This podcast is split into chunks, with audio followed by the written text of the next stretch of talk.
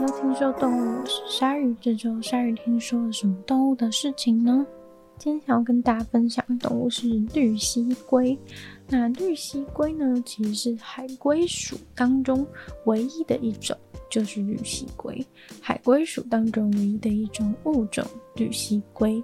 那绿蠵龟呢，它们分布的范围遍及就是世界各地，在很多的海洋当中呢，都能够找到它。只要是热带或是亚热带的海域，温度合适的，都可以找到绿蠵龟的踪影。那像是呢，大西洋和太太平洋就有不同的族群的绿蜥龟，那印度洋也有印度洋的绿蜥龟。那绿蜥龟呢，虽然是叫做绿蜥龟，但它其实并不是说哦，整只看起来都绿色。其实它绿色的部分呢，应该主要是在它的龟壳的下面。有一些脂肪是绿色的，但是并不是它的龟壳是绿色。龟壳呢，通常都是颜色会比较深一点，可能是橄榄色啊，或者是黑色，但就不是呃大家想象中那种看起来整只很绿的感觉，应该不太不太会是这样的状态。所以说，其实这个绿色从外观上面应该是看不到的，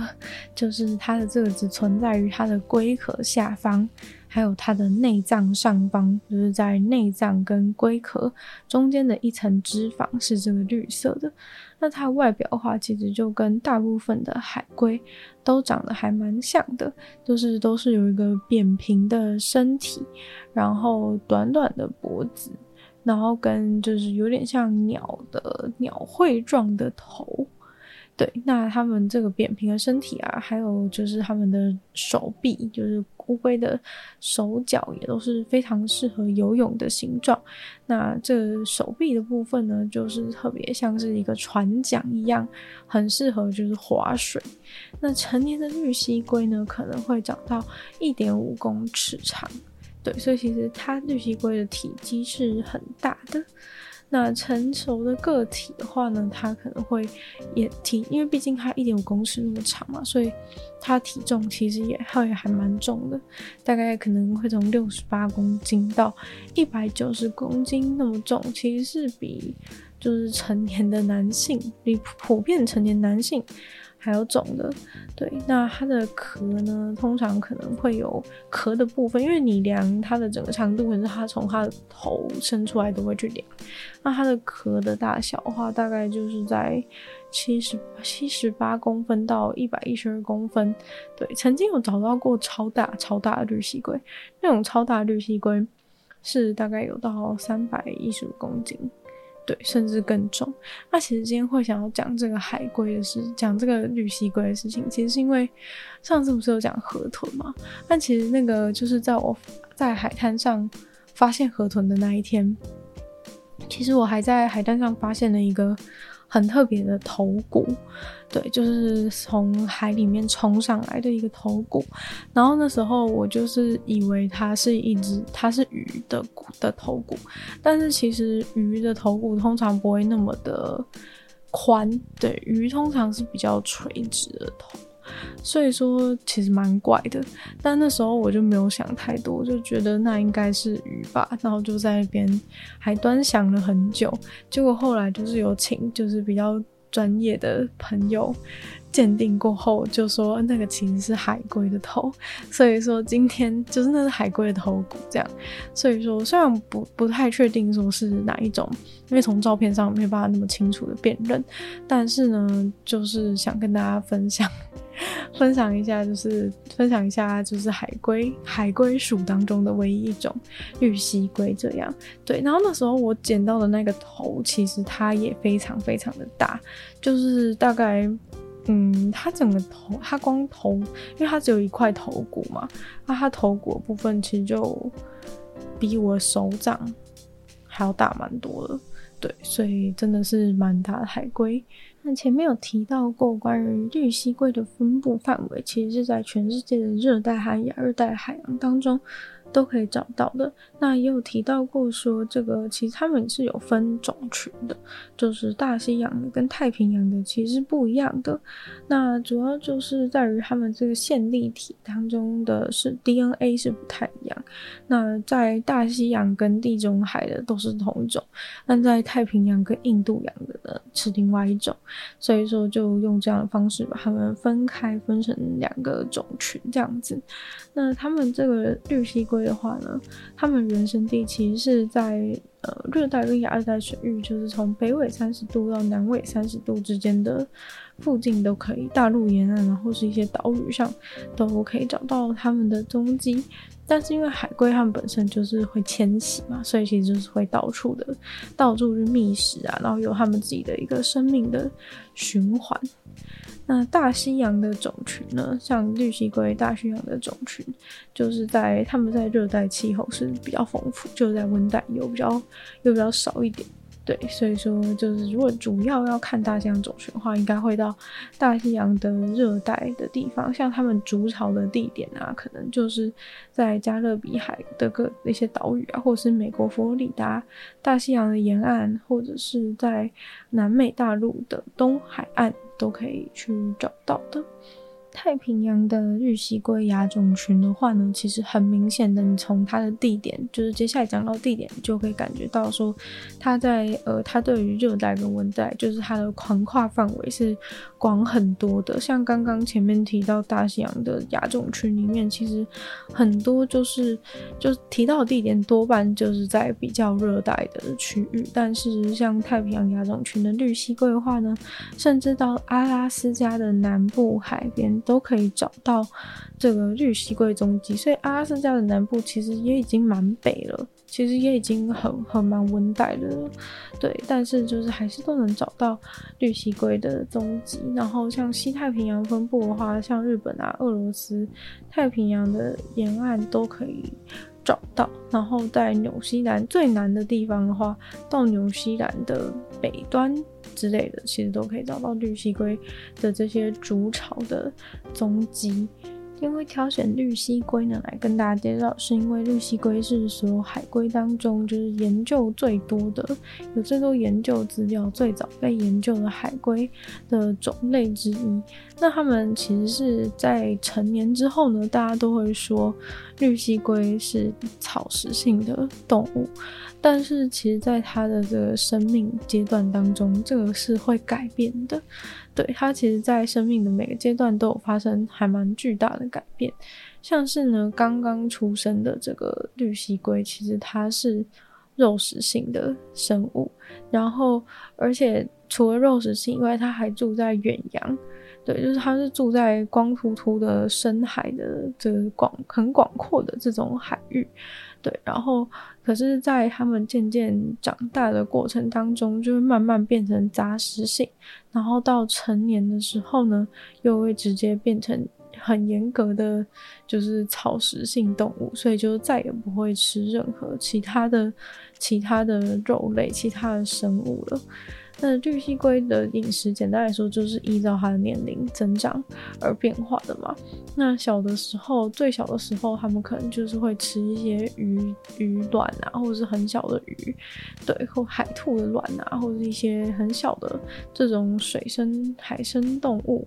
像是什么软体动物啊之类的水母，对，然后渐渐长大之后，他们就会开始，才会开始慢慢的吃，开始吃植物，对，那他们主要呢，生长速度都还蛮低的，因为他们吃的东西好像都没什么营养，就吃 吃了很多，但是没有什么营养价值，就不太会长大。那之所以绿蠵龟的身体就是会有这个绿色脂肪，就是虽然看不太到，但就是这个绿色脂肪的部分会有，其实是因为它们吃了很多植物的关系，所以才会有这个绿色的脂肪。这也是它们跟其他的海龟比较不一样的。那其他海龟也比较没有这种草食性的草食性的饮食习惯。那这个饮食习惯其实也改变了它们的。就是在他们生长过程中改变了他们的身体，主要是呢，其实你吃的东西不同，你的身体也需要有不同的阴影的状态。像你吃卵啊，吃这些软体动物的时候，其实你的呃你的骨头形态就是会跟长大的时候吃草的时候不一样。因为长到吃草的时候啊，就是他们这个下巴下颚就是锯齿状的下颚，其实是可以帮助他们去咀嚼，就是这些海草。这些绿藻啊，或者是红藻之类的，其实都是可以，都是可以很很容易去把它们咬碎。但是如果小时候的骨头还没有长成那样的时候，其实不容易去吃这些草的。那这里很有可能就是他们的饮食习惯转变的一个重大的原因。所以说，等到他们完全成熟了之后呢，他们就再也不会吃其他肉类，就会全部都直接变成草食性的。绿蠵龟最需要害怕的动物的话，其实是虎鲨。虎鲨是最喜欢吃绿蜥龟的。它们各种大小不同的绿蜥龟，各种成长阶段绿蜥龟，它们都喜欢吃。那其实海龟最危险的阶段，其实还是在于它们就是在筑巢海滩的时候，因为等于他们那些海龟当时都会被限制在。那个区就是要筑巢繁衍的那个区域当中，那就比较容易被其他的动物锁定。那呃，当然最容易被吃掉的时候，就是在它们的卵的阶段，因为在卵的阶段的时候，它们就是在岸上，在沙沙滩上嘛，很容易会被一些被一些就是赤狐啊之类的，就是会去豺狼，就是会去吃它们的卵。所以卵也是相当的危险。那等到它们孵化之后，孵化之后的小海龟就是在海里面也有较多捕食者。但是如果它们顺利长大的话，捕食者就会变少。那主要的话可能就会是会是鲨鱼还有人类，对，比较容易会去伤害到海龟。那绿蠵龟的话呢，它们其实会在就是刚从刚刚叙述，就是他们住的地方，其实就可以知道他们。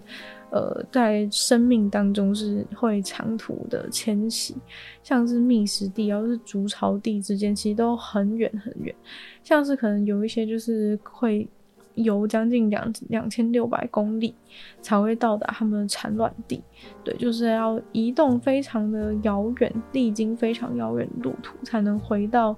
那个繁殖的地点。那成熟的这个海龟呢，通常都会非常确切的回到那个它们孵化的那个海滩，对，就是这是非常固定的、非常固定的位置。但是这个雌性的海龟通常两到四年呢才会交配一次，然后。雄性的海龟的话，就是每年都会尝试到繁殖区去找人，看可不可以成功的交配。那季节的话呢，就跟不同的种群还有他们这个筑巢的地方是有关，就不就比较不一定，因为也要跟当地的这个当地的天气都是有关系的。所以说，不同的地方会有不一样的交配的季节。那海龟回到他们出生的地方去产卵，这种会这种行为就是会返回他们出生地方海滩繁衍的行为，有可能是因为就是它可以保证，就是那个地方就是固定的地方才能够保证固定的海龟固定可以。就是成功的主巢，就是有他们适合的环境啊，就是熟悉的地方是最安，所以他们觉得最安全，条件上最不会被变动的。所以说，通常他们就就是这个是他们会选择选择的机制，就是会回到原来的。回来的原来的生长的这个海滩，那就是包含说有哪些条件是这个海滩所必须的，像是这个就是可能那个幼龟孵出来的时候，就是要有能够很容易进入到海洋的这个通道，或者是当地的温度是适合孵化的等等，还有就是捕食者比较。捕食者比较不容易出现的地方，所以说他们就会一，他们就演化出了这种会回到原来的地点，是可以对他们生存是比较有帮助的。对，所以说呢，这个这个就是被称为本命归巢的一个行为。那所以雄性呢也会去返回他们出生地去找人交配，所以这些就是。就是都是固定的啦，你在哪里出生，你就会回去一样的地方，还可以提高他们的繁殖的成功率。所以就算呢，他们其实远远在就是非常非常遥远的地方觅食，他们还是愿意花费这个能量，然后可能有两千公里，就是为了回去他们出生的地方，回到那个最初的起点。那海龟的交配行为呢，其实主要是由雌性主导的。那当他们在这个交配季节，全部就是男男女女都回到了就是出生的那个地方附近以后呢，他们会在海里面进行交配。那海里面进行交配，其实是会是呃一个雌性会配对多个雄性的海龟。那在交配完之后呢，这个雌性的海龟就会移动到海滩，然后到就是涨潮线以上，不会被海水淹到的地方的沙滩上，然后开始疯狂挖洞，然后就用它的这个后脚开始疯狂挖洞，然后挖洞了以后呢，就把卵产在这个洞里面，产好了之后呢，就把在这个把这个洞再把它盖起来，这样才不会被就是其他猎食者发现。那这个过程，整个过程呢，大概需要花一个小时到一个半小时，然后再把这个巢盖好了之后呢，它就会回去海里面。但是在一个季节之内，它不会只做这件事情一次，因为如果它只做一次的话，它花那么多力气回到 回到这个海滩呢，其实有一点浪费。所以说，在整个季节当中，它大概会进行这个，就是会产卵、筑巢、产卵，大概会进行三到五次。就等于说会有三到五个，可能同一只海龟会挖三到五个洞，然后产三到五次的卵，然后再把这些卵都盖，再把这些卵全部都盖回去。对，那海龟的卵呢，是呈现一个白色的，大概四点五公分左右。对，那这些幼龟不会在刚出，就是不会一从蛋里面孵化出来就直接跑出来，就是他们会在地底下留留个几天。然后直到某天晚上呢，他们就是一起全部一起冲出来。那之前很多人在讨论地球暖化问题造成这个海龟性别问题，就是因为海龟的性别是依照这个他们这个洞里面的温度来决定的。所以说，如果天气一直都太热的话呢，就会都只孵出同一个性别的海龟。那这样的话，久了就会出问题。对。那等到他们就是在就是孵化，然后到时间点爬出来之后，他们就全部人一起冲出，全部 乌龟一起出来的时候，其实是最危险的时候，因为从海滩到就是水里面有一段距离嘛。但其实这是水里面才是真正。呃，适合他们生生存的地方，然后也是比较不容易被捕食的地方。所以说，呃，最危险的一个阶段就是在于他们要从这个海滩走回水里面，这就是最最危险的阶段。所以说，他们呃，就是这个部分就是很有可能会被就是一些海鸥啊，或者是螃蟹，反正就谁都有可能把他们给抓走，或者是把他们吃掉。所以很大部分的小海龟孵化之后呢，都没有能够。跑进去海里面，就是它没能够进进到水里面就死了。对，那就是海龟最初的最初的时间，就最初的一段时间就是这样子。但接下来就是讲到刚刚他们就是会在成为肉，就是成为肉食性海龟的一部分一个时期吧，就是他们会在可能就是很深的远洋，对，度过三到五年的时间。然后才会渐渐的，就是改变他们饮食习惯，然后也改变他们住的地方，就会开始。等到他们想吃海草的时候，他们就会变成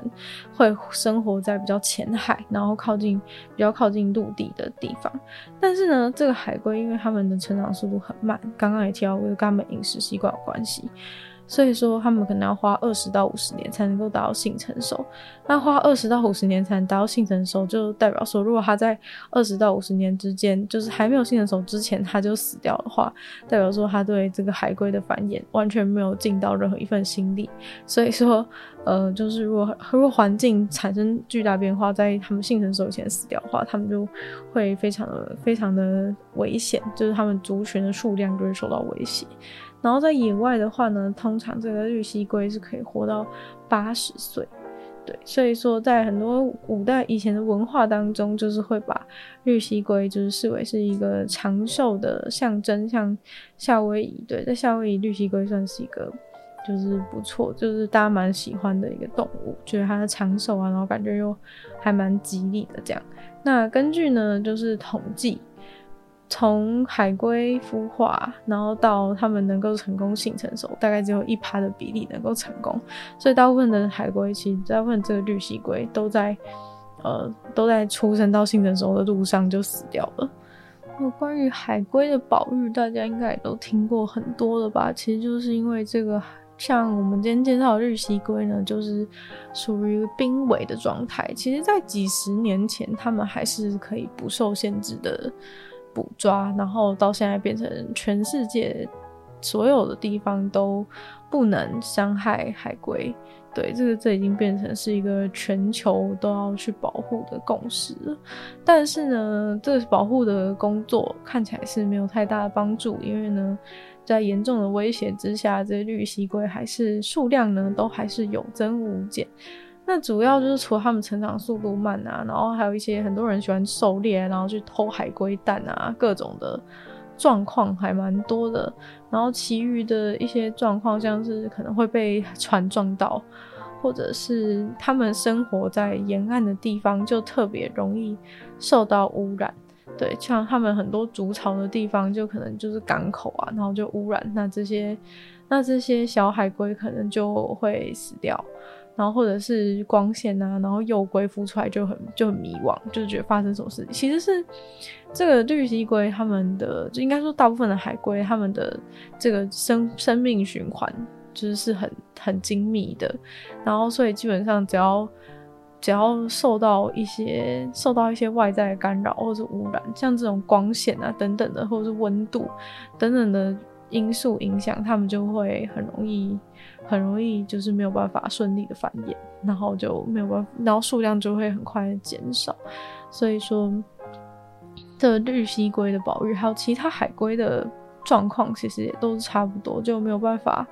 没有办法去好好的保护它们的数量，然后生活在海里的动物本来对于人类的保育来说就比较困难一点，因为可能像其他陆地上动物就可以弄个什么复育区，但海里面的动物本来就比较困难，对，然后再加上他们又要在海滩上啊，然后海滩上海滩上产卵，就是在沿岸生活，就是他们生命的周期是很是很复杂的，对，那就。只能希望说海龟呢，可以继续快乐活在世界上。那今天关于绿蜥龟的介绍就差不多到这边结束了。那就再次感谢订阅赞助会员大龄男子 James K U 毛毛黑牡丹还有 ZZ，就希望其他愿意支持鲨鱼创作朋友在下方找配爽的连结。那如果喜欢听说动物的节目的话呢，就希望多多分享出去，给跟你一样喜欢绿蠵龟的朋友。那如果就是想要帮助的话呢，可以在 Apple Podcast 帮我留星星写下评论。那也可以去收听我的另外两个 Podcast，其中一个是鲨鱼，会在每周二、四都用十分钟的时间跟大家分享一些新闻新资讯。另外一个的话是女友的纯粹理性批判，研究时间更长、主题性内容。就像听说动物可以继续在每周跟大家相见，那我们下次见喽，拜拜。